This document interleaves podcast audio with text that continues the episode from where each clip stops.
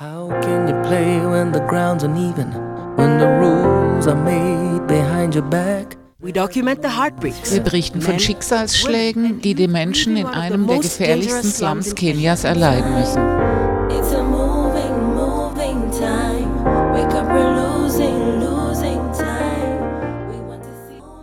Kenia ist ein Land, das immer mehr zu einem Synonym für Korruption, Armut und eine Kultur der Straffreiheit geworden ist. Eine Situation, die zur Verarmung von Millionen von Menschen geführt hat. Die Ursprünge dieser grassierenden Ungleichheit reichen weit zurück.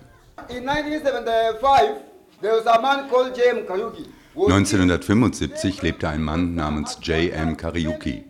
Er wurde getötet, weil er die Armen verteidigt hatte. He said one time that Kenya has become a country of 10 millionaires. Er sagte einmal, Kenia ist ein Land von 10 Millionären und einer Million armen Bettlern. Aber heute leben in Kenia 10 Milliardäre und 40 Millionen arme Bettler. Wir sind immer noch Bettler nach 50 Jahren Unabhängigkeit. Even the police officers we say they are killing us Sogar die Police Officer, die uns umbringen, haben das gleiche Problem. Sie sind verheiratet, haben Familie. Was ist das für ein Leben? Sogar die Police Officer werden in Kenia unterdrückt.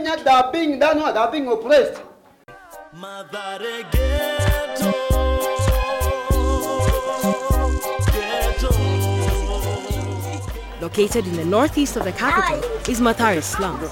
Mathare liegt im Nordosten Nairobis, nur wenige Kilometer vom Geschäftszentrum der Stadt entfernt.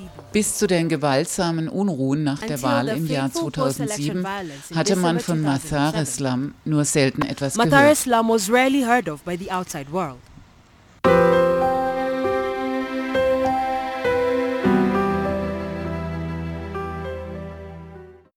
Since then, attention on Mathare has increased.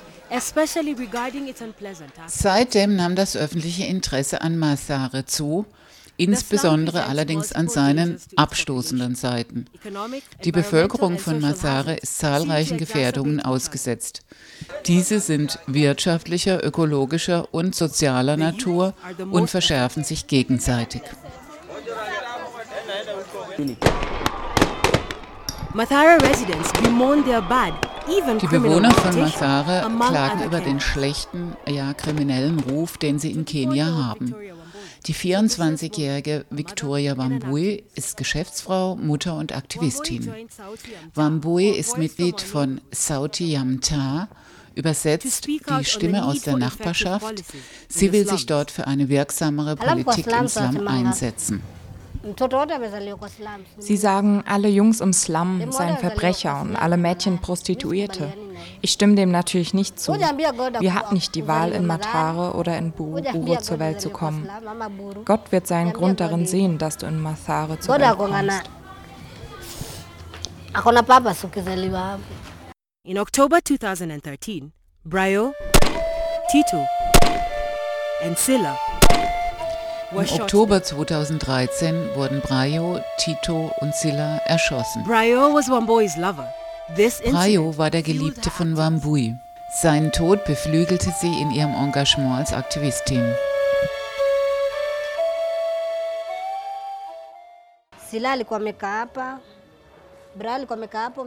Sila saß auf meiner linken, Brayo auf meiner rechten Seite. Seine linke Hand hatte er auf mein Bein gelegt. Plötzlich hörte ich einen Knall. Man sieht hier noch das Loch von der Gewehrkugel an der Wand. Drei Polizisten waren gekommen. Einer erschoss Tito, der andere Sila, der dritte Brayo. Sie vergewisserten sich noch, dass die drei tot waren und zogen dann wieder ab. Ich konnte zwei Monate das Haus nicht verlassen. Ich konnte nichts essen. Ich war völlig traumatisiert.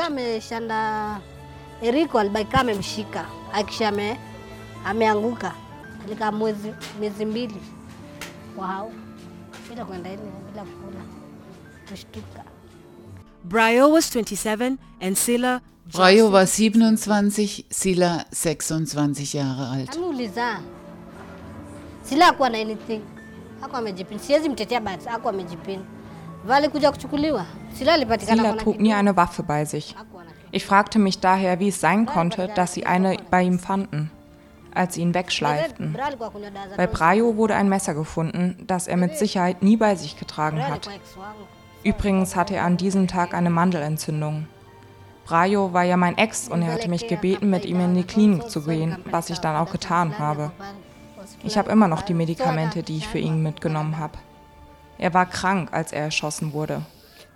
Es ist so schmerzlich, vor allem wenn ich an Brayo, meinen Geliebten, denke. Die Polizisten waren im Unrecht, absolut. Diese jungen Männer haben nichts Schlechtes getan.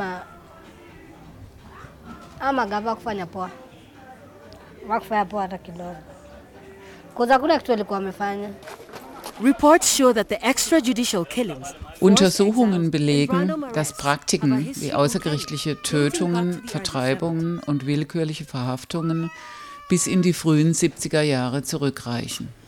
Man sagt uns ja dauernd, wir könnten uns nicht richtig ausdrücken. Wir sollten lieber den Mund halten. Es stimmt, dass die meisten von uns eine schlechte Schulbildung haben. Wir können uns keinen Anwalt leisten. Ein Anwalt ist zu teuer. Daher sind die Polizisten eigentlich fast immer im Vorteil. Get up, stand up. Stand up for your right. Get up, stand up. Complaints against the law enforcers have increased drastically. Die Proteste gegen die Strafverfolgung nahmen dramatisch zu. Mehr und mehr Menschen schlossen sich dem Kampf gegen Polizeigewalt und Tötungen im Slum an.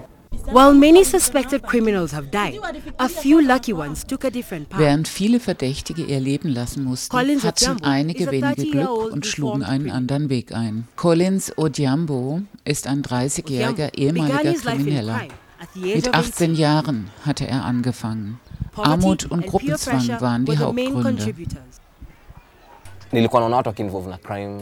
Ich habe Kriminalität schon erlebt, als ich aufwuchs. Es hat mir nie gefallen. Ich selbst fing nach der vierten Klasse an, kriminell zu werden, als kein Geld für die Schulgebühren mehr da war.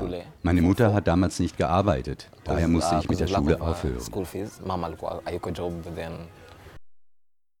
Collins, Collins Odhiambo kam dann in eine schwierige Situation und beschloss auszusteigen. Ich hatte drei Gründe, um aufzuhören. Der entscheidende war aber meine Freundin. Die wurde erschossen von Leuten, die ich kannte. Das waren keine Polizisten. Madre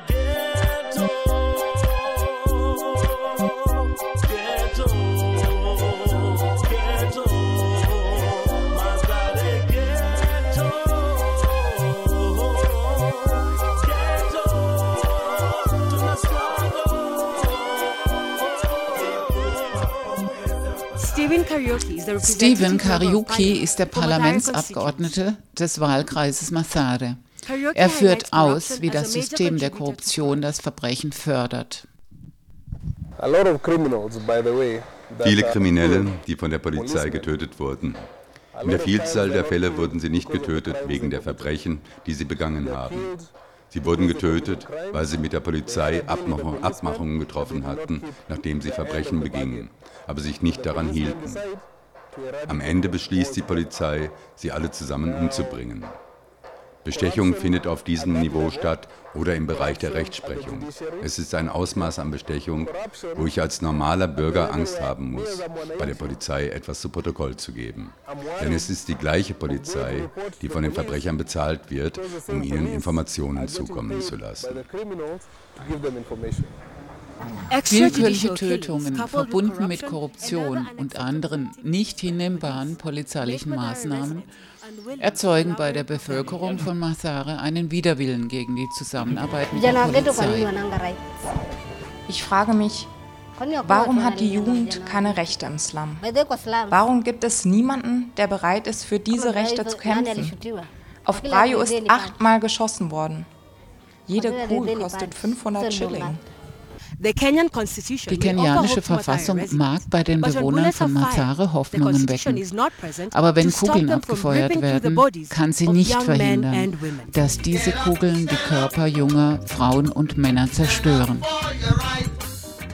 Was Wambui angeht, so wird sie weiterhin auf die Straße gehen, um gegen Ungerechtigkeit zu protestieren.